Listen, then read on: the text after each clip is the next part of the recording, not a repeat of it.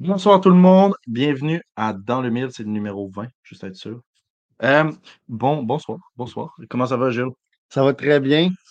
Écoute, avant de commencer, comme d'habitude, on a quelques petits messages, donc des updates sur quelques nouvelles du hockey. Mais avant tout, euh, les, gens qui permettent à notre show de, de- rouler, qui nous motivent à faire ça, euh, comme toutes les semaines, merci à Elite Prospect, notre site de recherche euh, GoTo, si on peut dire ça comme ça, le site de statistiques gratuit le plus complet, encore plus complet si vous avez un compte premium. Vous allez voir tantôt, on utilise un de leurs sheets pour présenter un joueur sur lequel on vous parle. Donc, merci à Elite Prospect pour tous les outils et le support. Ouais, puis bon, on en a un autre, euh, un autre euh, commanditaire, pas commanditaire, mais partenaire, je pourrais Mhm. dire, c'est le, le terme exact, euh, qui lui est plus axé sur la performance sur la glace. On, bon, on en a parlé quelques fois, mais c'est QuickFeet. Ici, vous pouvez, avec notre code, vous avez un rabais de 10% Et en gros, ben, c'est quoi QuickFeet? C'est des petites, on peut dire, des, des, des feuilles, mais c'est un peu plus épais qu'une feuille quand même. en En liège. comme C'est les en liège. de vin. de vin, c'est vraiment flexible. Et en gros, ça, c'est tu mets ça dans ton, en dessous de ta semelle de ton patin. Euh, moi, j'en mets deux à gauche et deux à droite. Euh, vous voyez, la forme, elle est faite, là. Je ne sais pas si on peut voir. La forme, elle est faite pour le pied. Euh, Puis, c'est vraiment, en tout cas, moi, à date, je ne suis pas un haut niveau, mais euh, juste le fait de, de rehausser un peu le pied, ça me met vraiment plus en contrôle et en confort sur la glace. Donc, vraiment, je, je vous encourage à aller vous en procurer. Tester. Il y a plein de joueurs de la Ligue nationale, LHMQ et autres qui l'utilisent avec le code sur la bande 10. Si euh, vous ne voulez même pas rentrer le site web sur votre euh, euh, ordinateur, vous pouvez aller même dans la description de la vidéo ou bien sur notre site web. Tous les liens sont là, là vous regarderez ça, le code, le lien. En tout cas, on vous encourage à regarder ça. C'est un beau produit. Euh, maintenant, avant de rentrer dans nos plus gros sujets, c'est- aujourd'hui, on parle de U-Sport. Euh, avant de rentrer là-dedans, ben, il y a un des deux annonces, en fait, qui est de, par rapport au U-Sport. Mais pour commencer, je voulais juste, moi, puis on a regardé un documentaire cette semaine que RAD ont sorti euh, sur un peu la culture du hockey. Donc, ils suivent Drummondville pendant peut-être euh, une, deux semaines. Puis, euh, en tout cas, le gros message du documentaire, c'est voir comment est-ce que ça a évolué. Tu sais, on a eu beaucoup d'histoires négatives qui sont sorties sur la, la GMQ, sur des initiations qui ont été euh, très rough dans le passé. J'allais dire un peu rough, mais non, c'est complètement horrible. Ouais. Voir où est-ce qu'on en est rendu, comment est-ce qu'on évite aussi tout ce qui est racisme sur la glace, homophobe- homophobie sur la glace. Puis, c'est un documentaire qui est super bien réalisé, puis que ce sujet-là est bien vu d'une perspective de quelqu'un, justement, qui n'est pas tant familier avec le monde du hockey. Puis aussi, ce qui est super intéressant, c'est qu'on voit vraiment le behind the scenes de Drummondville, puis on voit même un joueur qui, lui, vient de Drummondville, qui habitait chez ses parents, qui n'a pas eu à déménager après le draft, se faire échanger, puis le moment où ses parents l'apprennent, c'est super intéressant. On voit aussi Ethan Gauthier sous tous ses angles. À un moment donné, quand il se blesse, mais tu sais, quand on est off the ice, on ne sait pas qui s'est blessé parce que c'est vraiment juste un, un petit. Quand les joueurs disparaissent sur- du banc, là, cinq minutes, qu'est-ce qui se passe? Mais on le voit là-dedans. Fait une recommandation ben, personnelle et de Jules aussi, je pense. Ben, moi, ce que j'ai aimé du documentaire, c'est ça que je te disais un peu euh, plus tôt quand, quand, quand on en parlait, c'est que c'est un, un- documentaire qui est fait par des gens qui ne sont pas, qui ne baignent pas dans le monde du hockey. Nous deux, on mange du hockey tous les jours. Je veux dire, dès qu'on se lève, on est euh, euh, constamment en train de comme soit lire des choses sur le hockey, soit regarder. On est toujours là-dedans. Puis même vous aussi, j'imagine, si vous nous écoutez, c'est que vous aimez le hockey, vous aimez vous renseigner sur le hockey. Mais c'est vraiment là d'un angle extérieur. Donc, tu sais, ils parlent du fait que justement, ils sont surpris que les recrues doivent euh, l'équipement. Donc, c'est juste vraiment un, ongle- un autre angle de vue et beaucoup plus axé sur justement euh, les, les- les- les changements qu'il y a eu euh, dans la culture puis comment c'est maintenant. Puis, bon, j'ai dit que mon- notre deuxième sujet touchait au U-Sport. Aujourd'hui, vous avez vu le titre. On parle de U-Sport. Mais tout d'abord, euh, pour rentrer vraiment dans le U-Sport, on aimerait féliciter l'équipe de Concordia de hockey féminin qui ont eu une saison 25 victoires, aucune défaite. 26. 26 victoires, aucune défaite. Donc, la dernière fois que c'est arrivé, c'était McGill en 2013. On a reçu euh, une de leurs joueuses il y a deux semaines, Émilie Lecier. Puis, on était au match euh, à l'Université de Montréal où, euh, justement, ils ont, gagné- ils ont fait leur dernière victoire. Euh, c'était vraiment très beau à voir. Fait que félicitations. On est content de voir un exploit comme ça au Québec. En ce moment, dans le hockey féminin de tout le Canada, ils sont classés numéro un. Donc, on leur souhaite le meilleur pour les séries qui commencent jeudi, justement. Puis on était là au match, justement, le 26e match. Un beau, euh, un beau blanchissage, 2-0. Donc vraiment, euh, rien de. Ouais, avec euh, Ariane Leblanc qui a bien, qui a bien clos la, la- la saison. Ouais. Mais donc, euh, vraiment intéressant. euh, une équipe pourra se rendre loin en série. On Euh, l'espère. on l'espère vraiment. Mais bon, donc là, ça, c'est le U-Sport fé- euh, Féminin. ma- féminin. Mais il y a une discussion depuis quelques semaines qui, beaucoup, qui, qui, qui de- devient de plus en plus intéressante. euh, c'est le U-Sport masculin. En fait, un peu de qu'est-ce qu'on. Tu sais, on en avait parlé un peu l'année passée, mais qu'est-ce qu'on fait avec le, le système canadien de hockey? Parce que le problème en ce moment, c'est que les joueurs de, 10 de, de 19-20 ans vont avoir un peu la, voir la fin de leur, leur carrière de Oui. hockey vraiment de haut niveau, puisque euh, par la suite, leur seul chemin au Canada, c'est le euh, U-Sport si tu ne vas pas professionnel. Alors qu'aux États-Unis, on sait très bien, les joueurs peuvent avoir une carrière junior et par la suite passer à la NCAA qui va leur laisser un autre quatre ans d'éligibilité. Puis là-dessus, je pense que ça rentre bien à notre premier truc parce que moi, avant que, comme le titre le dit, proposer des solutions sur comment améliorer le sujet, puis d'un point de vue amateur, on n'est pas bien ici, on ne sait pas pourquoi ces choses-là ne se font pas. Euh, mais avant de proposer des améliorations, j'aimerais qu'on on parle juste de pourquoi est-ce que ça serait important, ce serait quoi les avantages? Puis tout d'abord, regardons à, on a un problème au Québec. Un problème qui est peut-être pas énorme, mais quand même, on a des gros talents qui, malgré leur amour pour le Québec, décident d'aller jouer aux États-Unis. Pourquoi est-ce que cette décision-là est prise? C'est beaucoup pour l'avantage du développement, dans le sens où, quand tu es en CHL, à 20 ans, il faut que tu sois niveau AHL ou LNH. Parce que sinon, il y a de fortes chances que ton équipe ne te donne pas de contrat, puis Mhm. après ça, l'équipe n'a plus les droits. Fait que si à 20 ans, ton équipe LNH ne t'a pas donné de contrat, ben, tu redeviens comme agent libre. C'est comme si tu n'avais pas été drafté.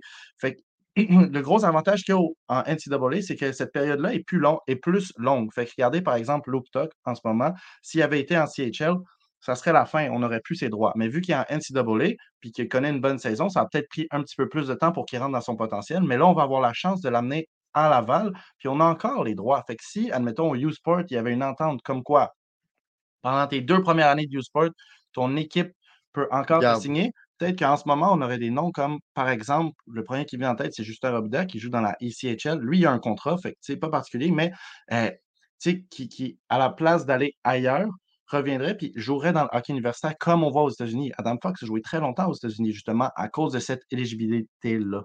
Ben, tu dis euh, Justin Robida, mais moi, le premier nom qui me vient en tête, c'est Jérémy Michel, un joueur qui avait eu une saison de presque 100 points ou même 100 points avec Val d'Or à sa dernière saison, qui était un espoir des Blues, euh, qui euh, n'a pas reçu de contrat. J'imagine que les Blues se sont dit, c'est pas nécessaire, c'est pas un espoir dans lequel on veut investir, on a quand même juste 50 contrats. Ouais. Mais bon, lui, c'est quand même un joueur qui, euh, à quelque part, avait un potentiel de se rendre professionnel euh, en Amérique du Nord. Et là, bon, il s'est ramassé à l'université de Moncton, si je me rappelle bien.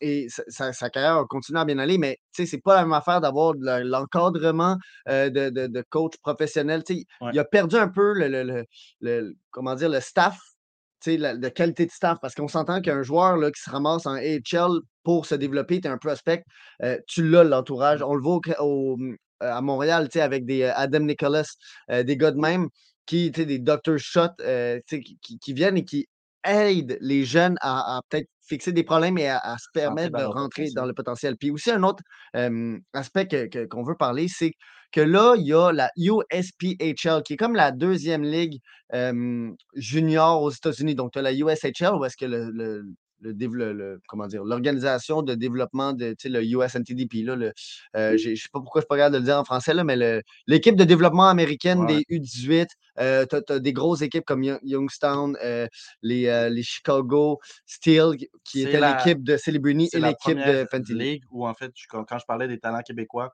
qui s'en vont aux États-Unis avant d'arriver en NCAA, soit c'est la BCHL, soit justement c'est la USHL. Ben, en fait, ben non, parce que la USHL, il faut que tu passes par la BCHL. Ouais, tu mais- peux pas mais- passer. mais- Mais, en dans le sens, oui, tu peux être dans la USHL. Admettons, ce que je veux dire, c'est que, admettons, un Loranger a décidé de faire sa deuxième saison avec UM18 pour passer directement À la, à la USHL. USHL à la place de passer à la C'est BCHL. ça. Donc, tu peux faire le saut USHL ou BCHL. C'est toutes des, des- questions de comment tu fais ton, ton parcours. Mais oui, au final, USHL, c'est une très bonne ligue. Mais la USPHL, c'est comme un peu la, la, la BCHL, Mhm. justement, de la WHL. Euh, puis en gros, la, ils voudraient s'implanter au Québec, cette deuxième ligue-là junior, pour garder, euh, pour que les joueurs québécois gardent leur éligibilité à la NCA, parce qu'on sait que dès qu'ils jouent en, en Q, Ouais, c'est fini. Mais donc, il il y a eu des choses qui sont un peu étranges dans cette ligue-là, comme plusieurs matchs qui finissent avec des scores de 24 à 3 et des affaires de même, et dont un euh, la semaine passée qui a fini 37 à 1 pour une équipe. Et en gros, c'est sorti que le coach de l'équipe euh, perdante avait demandé à ses joueurs de garder leur énergie, de rester en santé, puis de pas euh, de, s'en foutre de ce match-là parce que ils avaient un ou deux matchs plus importants pour leur classement dans la semaine à venir. Donc, tu sais, c'est quoi que ça amène, ça? C'est complètement ridicule, c'est complètement pas compétitif. Est-ce qu'on veut vraiment que nos jeunes Québécois, d'un, quittent le Québec et, de deux commencent à, aller jouer dans des ligues où est-ce que c'est géré de cette manière-là? Est-ce qu'on est vraiment dans un avantage? Je veux dire, rendu là, on est mieux de, créer un U-Sport qui va amener quelque chose. C'est aussi le point que justement, quand tu arrives en NCAA, par exemple, en, C, euh, oui, en CHL, en LHMQ, tu as le droit de drafter des joueurs qui viennent des prep schools euh, américaines. Mais c'est quoi les joueurs que les scouts de, de la Ligue LHMQ vont avoir mieux scouté? C'est nos talents québécois qui jouent au Québec en QM18. C'est ça qui vont être le. Puis en NCAA, ils ont un peu ce même bias-là. Quand tu vas aller regarder tes joueurs, ce qui va être priorisé, c'est National Development Team, USHL, euh, donc des talents américains. Puis la NCAA, à la fin de la journée, c'est fait pour avoir un haut niveau euh, de hockey, mais c'est fait aussi pour développer des talents américains à la base. Fait que l'avantage d'avoir une ligue au Canada qui ferait ça, ça serait que un peu la même chose, mais du côté canadien. Parce qu'en ce moment, si je peux vous donner un peu une picture, les plus gros talents, ceux qui se rendent le plus loin que le U-Sport sort, dans les dernières années, ça a été Yaremko. Si vous connaissez un peu le Rocket de Laval, vous allez le connaître. Cette année, c'est Lyon de Trois-Rivières. L'année dernière, il a joué environ 14-15 matchs en AHL. Mais tu sais, la crème de la crème de la ligue, quelqu'un qui a dominé pendant deux saisons, complètement dominé. Sais, Yaremko, je ne me souviens plus de ses stats exacts, donc côté mouille pas là-dessus, mais c'était environ 50 points en. Ah, ben il était dans le top, là. mais oui, il a été le top pointeur de la Ligue pendant une saison. Puis ce gars-là, quand il est arrivé en HL, il, était correct, mais il n'a même pas été capable de se faire sa place. Puis ça, c'est le top, top, top de la Ligue. C'est pour ça que moi, je pense qu'il y a vraiment un problème parce que regarde le top, top, top de la Ligue en NCAA, c'est quoi? C'est des euh, Brady Tachuk, Adam Fox, c'est des joueurs qui s'en viennent. Puis qui, Brini. Kel aussi, c'était la NCAA. En tout cas, fait pour finir là-dessus, avant de passer à notre prochain sujet, j'aimerais en fait proposer un peu notre solution, ce qui a été un peu moi, en tout cas, ce que je ne comprends pas, c'est pourquoi est-ce qu'on n'est pas capable, pourquoi est-ce qu'en ce moment, on parle de, justement, il y a un projet qui a été mis en place, comme quoi les joueurs de CHL pourraient, après avoir fini leur carrière euh, en CHL, pourrait être éligible pour aller jouer en NCAA. Ce qui est cool, c'est cool qu'il y ait l'option. Moi, je suis 100% ah pour. Surtout qu'en ce moment, la NCAA est dans un beaucoup mieux état que U-Sport. Puis ce qu'on veut, c'est le mieux pour ces jeunes-là. Fait que c'est extrêmement bien qu'il y ait cette option-là. Mais pourquoi est-ce que la U-Sport ne demande pas deux ans d'éligibilité? Pourquoi est-ce qu'on n'est pas capable de faire ça? Peut-être qu'on a un énorme retard sur la NCAA. Le but, c'est pas de faire une NCAA. Ben, le but, ça serait de faire une NCAA de numéro 2, mais même avec ces changements-là, c'est quasiment impossible que ça devienne une NCAA numéro 2. Mais si ça peut juste donner un petit peu plus de temps pour qu'on trouve deux, trois plus perles rares de, jeunes prospects canadiens à cause de ces deux ans d'éligibilité-là, moi, je suis 100% pour. On devrait le faire. Mais aussi, c'est l'aspect que qu'est-ce qu'il faut pour que cette ligue-là devienne compétitive? Parce qu'en ce moment, c'est vraiment pas euh, comment je pourrais dire, c'est pas, pas le talent qui manque, dans le sens qu'apparemment, c'est vraiment incroyable d'aller voir ces, matchs-là. Puis moi, euh, je veux vraiment aller voir au moins un match. On m'a dit que ça joue, que ça, se donne vraiment.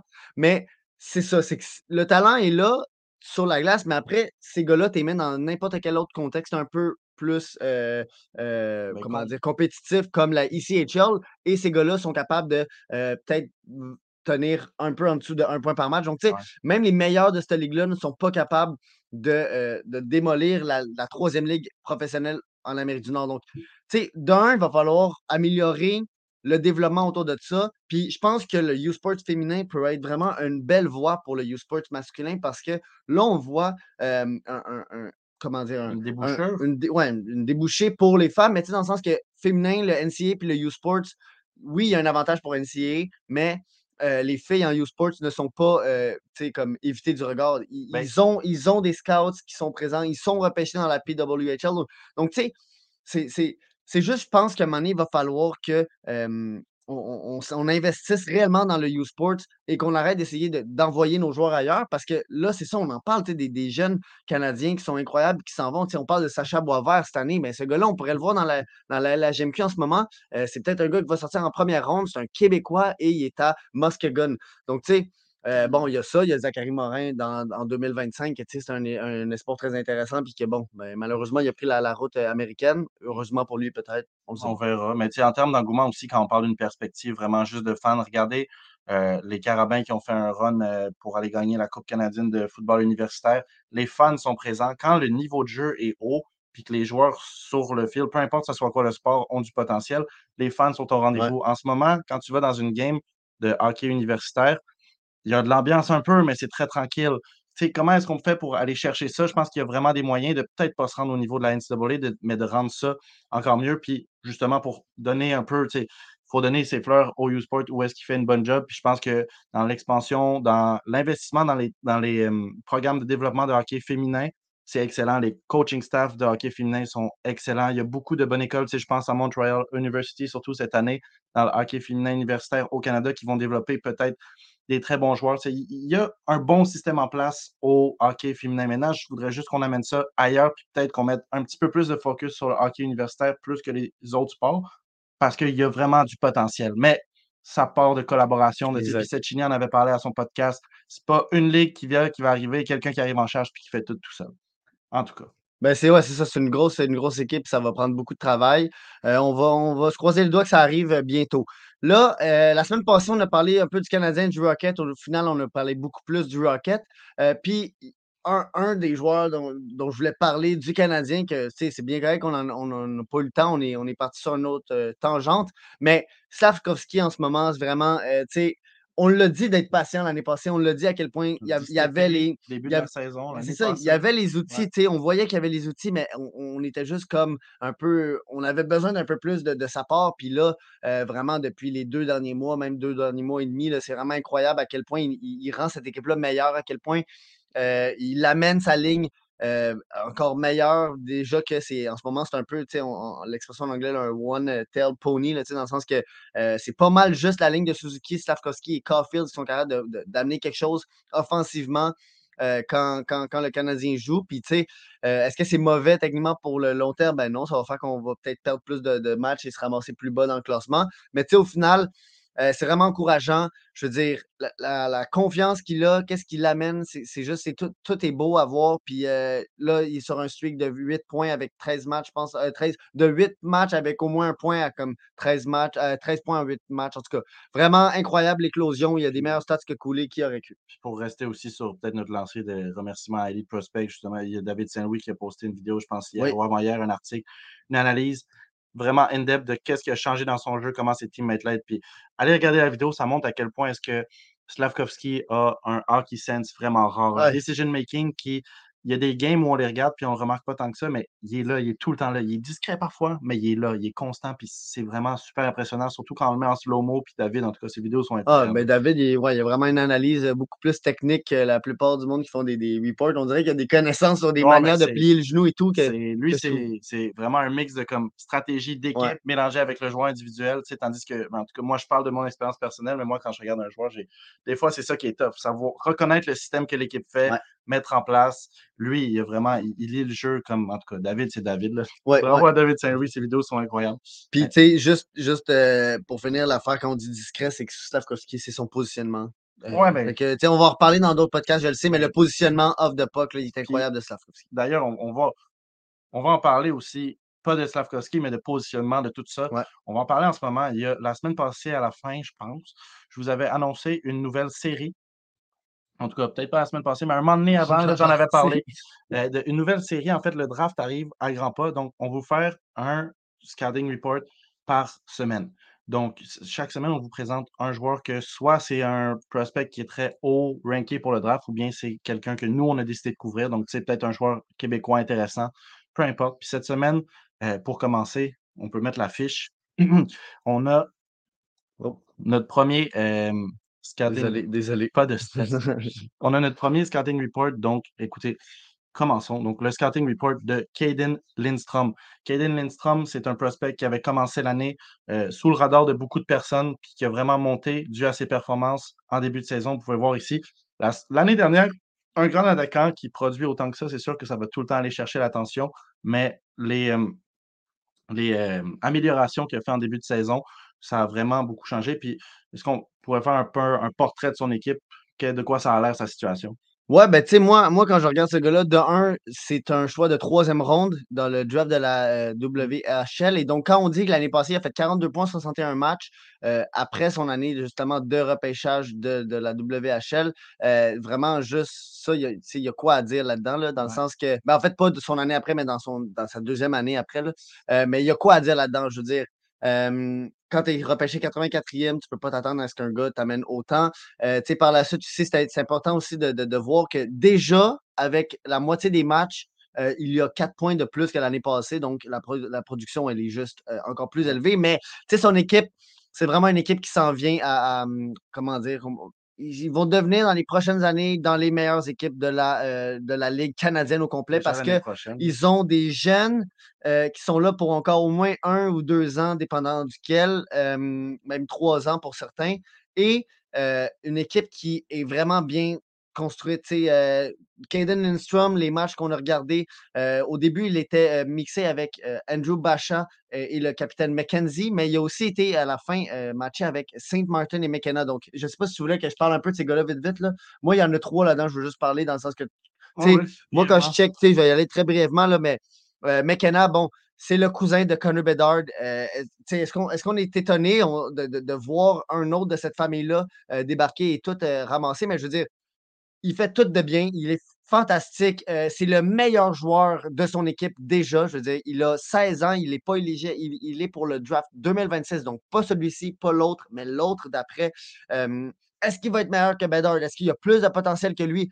C'est un peu tough de le dire, mais il a déjà à peu près la, même production que Bedard à- à son âge, dans le sens que McKenna a 81 points en 50 matchs, alors que Bedard à cet âge-là avait 100 points en- à 61 matchs. Donc, c'est un peu le même pace. Euh, vraiment, tu sais, je ne sais pas si tu veux rajouter quelque chose, mais Ouais, McKenna, c'est first of all, plus clair. Ouais, le- le 2026. temps générationnel, à un moment donné, qu'est-ce que tu veux dire de plus? C'est comme quand on parlait de pieds. dernière, qu'est-ce que Ouais. tu veux dire?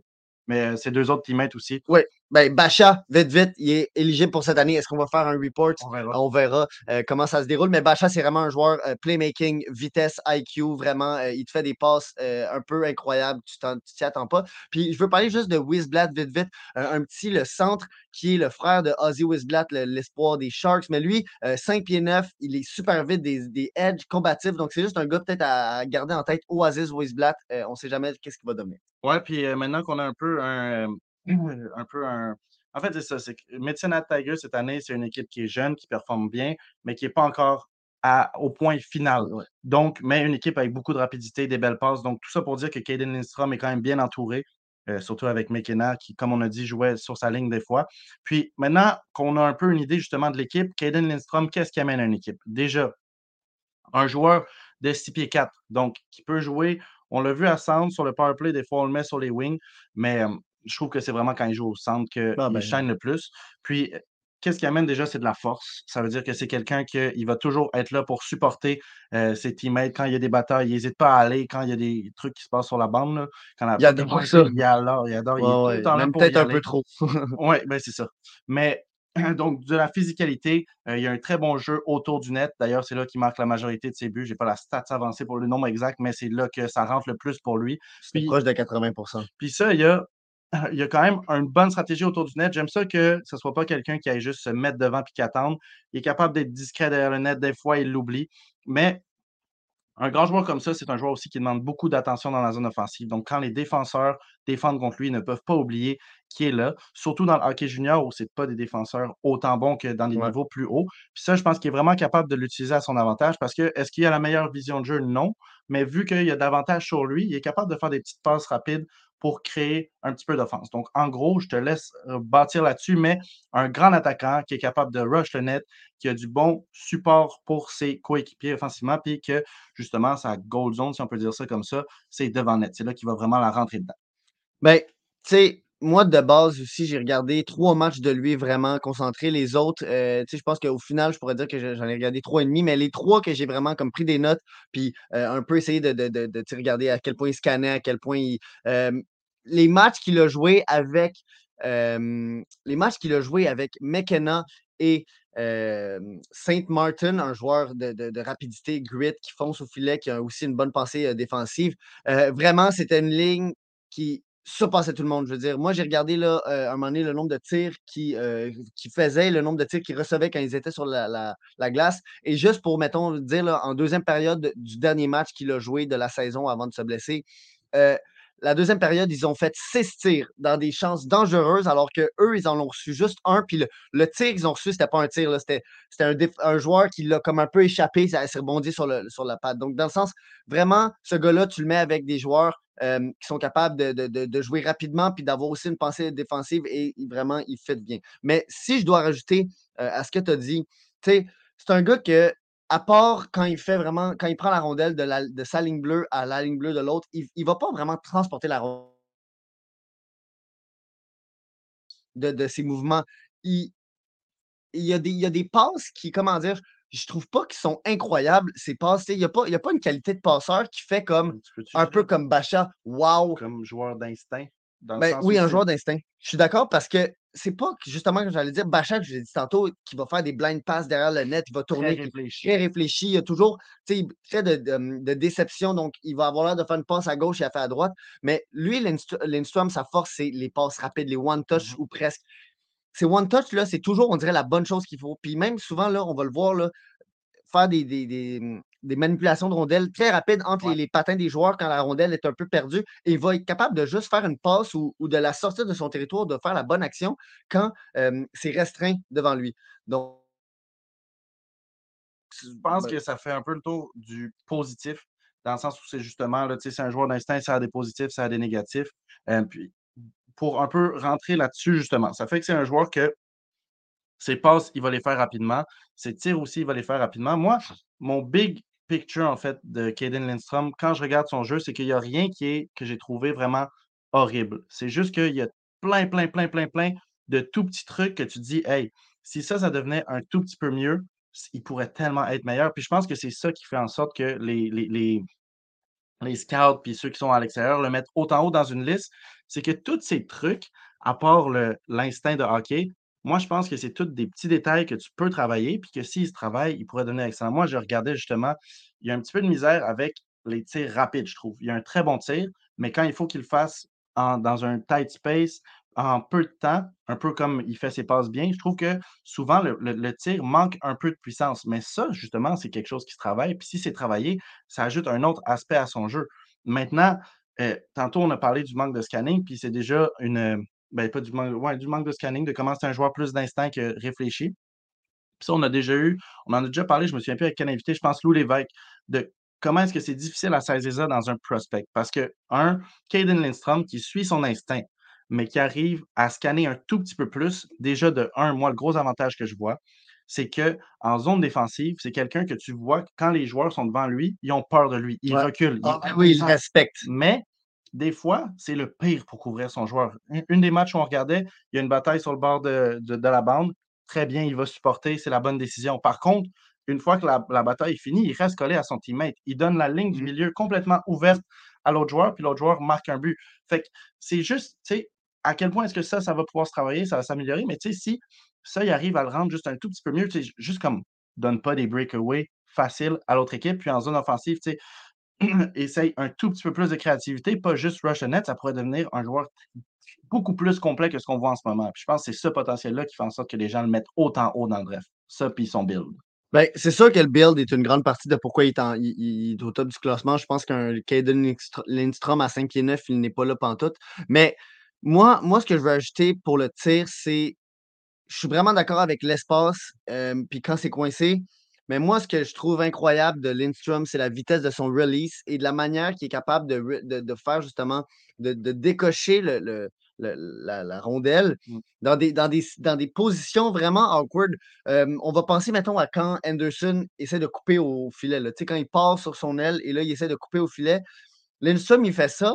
Là, où- en junior, euh, les défenseurs ne sont pas capables de le freiner, donc il est toujours capable de se rendre au filet, mais il est aussi capable de décocher à une rapidité tout en étant penché, puis tu avoir les mains loin, il la, décoche et elle part vite.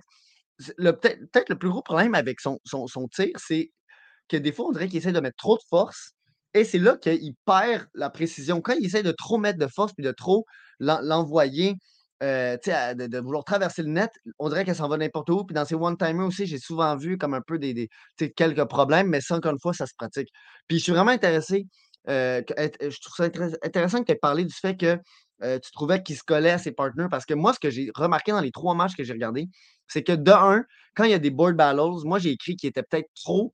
euh, il y avait trop le goût d'aller dans le board battles parce que des fois, il y a ces deux coéquipiers, Ouais, ces ça, deux attaquants. Et là, il fonce, il, va à trois et là, donc tout d'un coup, il se ramasse justement à laisser le centre euh, et à vouloir aller gagner la bataille. Mais dans, dans ce cas-là, tu es le F3, n- tu ne Mais- vas pas t'impli- t'im- Mais même t'impliquer. dans une board battle normale où tu la choisis bien, une fois que c'est gagné, c'est une puck qui est libre. Puis, gagner une bataille, des fois, ça peut juste être la- le but là, que je parlais. Ouais. Ils, ils réussissent à la sortir de leur zone, mais la puck, elle est libre. Fait que c'est important de vraiment être capable d'aller, peu importe c'est quelle taille que tu fais, quelle position tu joues, quand la bataille elle est finie, il faut que tu saches où est-ce que tu t'en vas. Ouais. Si tu ne sais pas le joueur que tu es supposé couvrir et où, ben, on s'en fout que tu aies gagné la bataille parce que ça avantage autant l'autre équipe que la tienne. C'est juste une puck libre. C'est un peu comme un, un fumble, là, si on peut Ben utiliser oui, terme au football. Mais tu sais, il y a aussi, il n'y a pas juste dans ces moments-là, je trouve, qu'il se colle à ses partenaires. Je Non, trouve non, qu'il y a ouais. souvent des moments où est-ce que tu le regardes et là, il- c'est comme si des fois, il essaie de trop tourner. Et là, à un moment donné, tu le vois juste se ramasser, coller, coller à son partenaire. Il, il- il patine de même avec pendant que le- leur joueur. Et donc, Puis, souvent, je le vois coller à ses partenaires.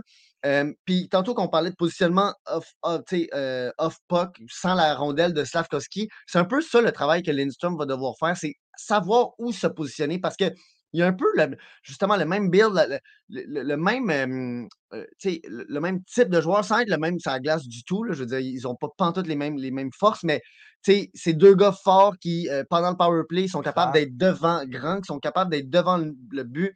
Je veux dire, dans le power play, Lindstrom, là, quand on dit qu'il fait juste des buts autour du filet, c'est parce que c'est pas juste en déviation puis en, en, en- en fessant dessus. Il est capable de euh, justement juste te tasser de un ou deux pieds, libérer sa rondelle et la rentrer et de juste être capable de toujours être, être énervant pour les défenseurs. son bâton est extrêmement solide aussi. Ouais, son Quand bâton est solide. un Ouais, jeu comme Slavkovski ou bien Kaden Lindstrom avec un extrêmement long bâton, tu peux pas avoir le. Ça peut pas être facile de t'enlever la pote. Si tu es faible sur ton bâton, mais c'est bon, tu es rendu le dos le plus facile à défendre. Mais lui, il est vraiment très solide sur son bâton. Puis justement, les, les buts qui sont devant le net, comme tu dis, c'est pas des petits rebounds faciles. Maintenant, moi aussi, pour finir sur ce que tu disais avant, euh, le coller, en tout cas, a beaucoup de petites erreurs comme ça que je sais, j'espère en tout cas qu'il va être capable de, l'améliorer. Puis, tu sais, des, des tout petits détails, comme souvent dans un de ses matchs, j'avais remarqué que, euh, il me semble celui euh, que 12, 13 décembre, je me souviens plus exactement, mais que à chaque fois qu'il y avait un rush, on dirait qu'il partait comme deux secondes trop tard. Ouais. Juste un tout petit détail comme ça, parce que quand il arrive sur le rush, il est utile, mais si tu es en mouvement et tu es plus synchronisé avec tes teammates, mais tu es utile, mais en plus, tu es létal, si on peut dire ça comme ça. Fait en gros, moi, si on peut mettre ça un peu d'une perspective d'une équipe LNH, des Canadiens, en tout cas, de, tu sais, que nous on parle, ou bien n'importe quelle autre équipe, si je suis un fan d'une équipe, euh, je veux que si mon équipe aille le prendre haut, c'est parce qu'il y a un plan et qu'il pense vraiment qu'il puisse améliorer ça, tu sais, parce que nous, il y a des, on n'a pas de rencontre avec les joueurs, on le voit Non. sur la glace. Est-ce que son IQ, il va être capable de l'améliorer? Faut que tu parles au gars, est-ce qu'il check du hockey? Qu'est-ce qu'il fait pour travailler? Comment est-ce que ça s'améliore cette saison? Ce pas des détails sur lesquels que nous, on a, mais si à la fin, Hughes arrive, puis admettons au cinquième pick qui est disponible, puis il dit Hey, moi, c'est lui que je veux prendre. S'il pense vraiment qu'il peut rendre Caden Lindstrom dans un, un, joueur de support parfait pour le deuxième trio, ben go. C'est un projet que. Mais il faut que l'équipe y croit.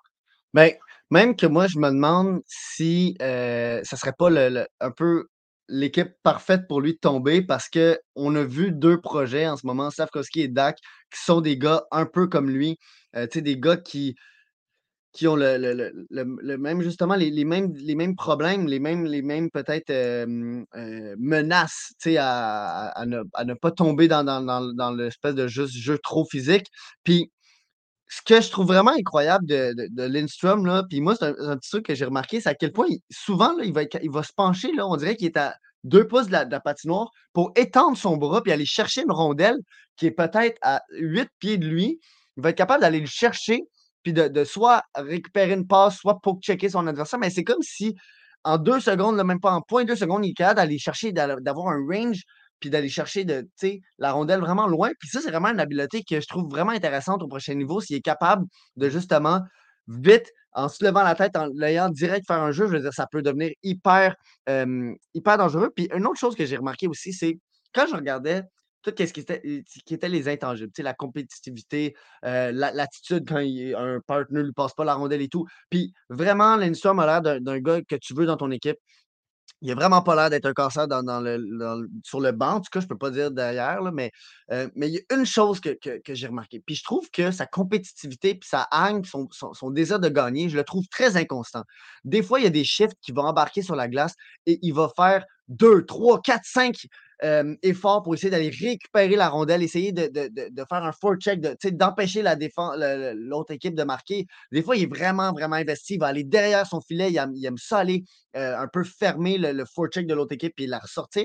Et des fois, là, c'est à peine s'il il, est comme off, on s'en fout si ça rentre. Des fois, on dirait que, mettons, je, prends, je, je repense à un- un moment où est-ce que le défenseur euh, de l'autre équipe est dans la zone offensive et il est en train de, se préparer à tirer. Et Lindstrom est derrière lui, donc il est dans la zone neutre. Et il, vraiment, là, il donne un stride ou comme je vous disais, il fait juste s'étendre, il est capable de lever le bâton du défenseur et il le fait pas et le défenseur tire. Ça n'a pas donné un but, mais c'est juste que moi, j'ai trouvé une espèce d'inconstance dans sa compétitivité et dans son euh, désir de gagner. Ouais, après, c'est ça. Ça, c'est tous des détails aussi qu'il faut vraiment confirmer au meeting. C'est pour ça que vraiment, des fois, il faut faire confiance aux équipes de si une équipe voit pas de red flag dans lui, ça peut être un joueur qui devient incroyable. Puis c'est pour ça qu'il est classé autant haut.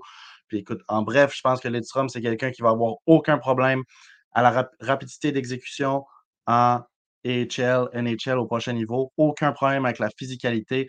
Maintenant, c'est plus à quel point est-ce qu'il va être capable d'être un joueur qui surprend, à quel point est-ce qu'il va être capable de rester justement, pas se faire figure out, puis garder cette rapidité d'exécution, euh, comment tu dis, utile, tu sais, vraiment Ouais. efficace. Ouais. Vraiment, c'est ça le mot que je cherchais, efficace au prochain niveau.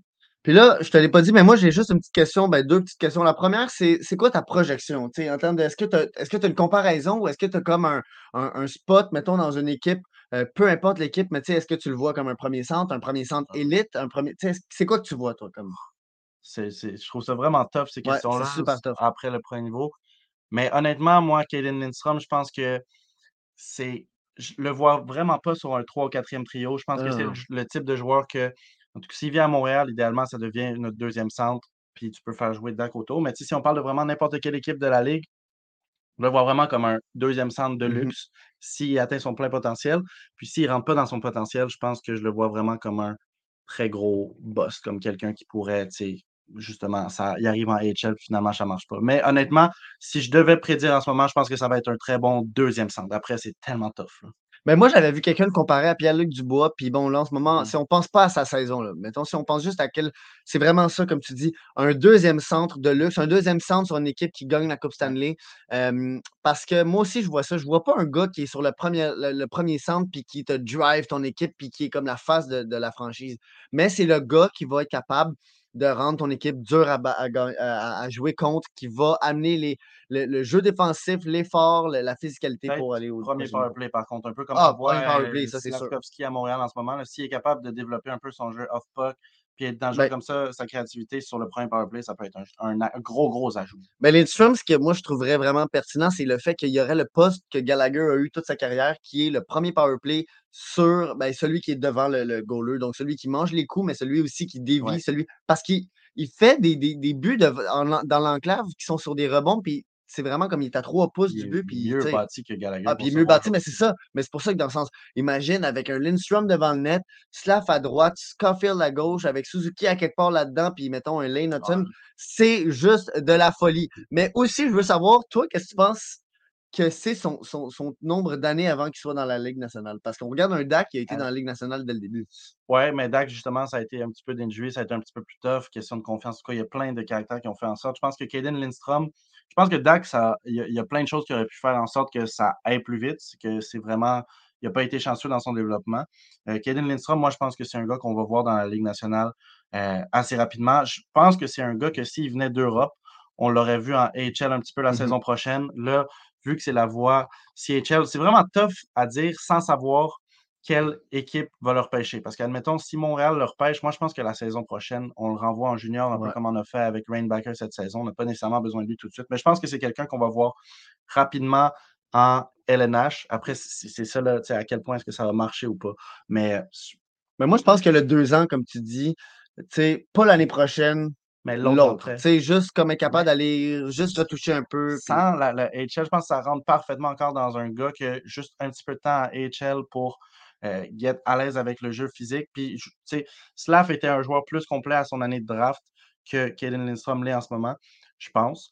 Fait que, puis, tu sais, même Slav, ça, ça- ça- juste rentrer dans la LNH directement, même enlève la blessure, ça a été tough. Fait que je pense que Kaden Lindstrom, si tu le mets dans la LNH la saison prochaine, ça donnerait un peu la même chose. Pas nécessairement que ça soit négatif, tu sais, si tu réussis à lui enlever de la pression, puis tu lui dis c'est correct que tu aies une saison de 27 points, 20 points, ça, ça peut marcher, mais je Ouais. vois vraiment que son entrée idéale, ce serait pas l'année prochaine, l'autre d'après, dépendamment de où est-ce qu'il arrive. Parce que s'il se retrouve en Arizona, il pourrait vraiment décider de le mettre dans les Sharks. prochaine. Ouais. Les Sharks, de. Même, même Sharks, si tu drops un gars comme ça, à quoi ça te sert de l'avoir l'année prochaine? Renvoie-le Chine, Smith. laisse-le se calmer un peu. Puis, justement, quand Will Smith va peut-être avoir une année d'NHL derrière, là, on peut commencer à vraiment les mettre ensemble. Puis, justement, il va avoir un guide aussi un peu. Ouais, en tout ouais. cas, il faut avoir un plan. Ben vraiment, c'est un gars qui, justement, le- le- le- le- les atouts qu'il a sont incroyables, mais faut pas penser que Lindstrom est la réinvention d'Eric Lindros. Euh, moi, je le vois peut-être aussi comme un Byfield en termes de, de courbe de progression. Ça va peut-être lui prendre Ouais. 4, 5, 6 ans avant de vraiment atteindre euh, qu'est-ce qu'il ouais. peut à- à- à- arriver à, à faire comme, euh, comme joueur dans la Ligue nationale. puis en ce moment, il est blessé aussi. Ouais, il est blessé. va se passer? Il devrait revenir au jeu, là, par exemple. Mais j'ai, en tout cas, j'ai hâte de le voir vraiment dans les, dans les gros tournois internationaux aussi, voir ce qu'il va faire au U20 en espérant que son U20 dure plus longtemps que celui de Dak. Donc, sur ce, ben, comme d'habitude, merci à tous d'avoir écouté. Euh, N'oubliez pas le, le petit euh, le code sur la bande 10 de QuickFeet, le lien est dans la description. Merci à Elite Merci Prospect à pour le support euh, Prospect. visuel tantôt pour, euh, Comme, euh, ben, comme Facebook User a dit ici, euh, merci beaucoup à toi, pour Facebook la User. collaboration. Fait que sur ce, on se voit la semaine prochaine. Euh, merci beaucoup.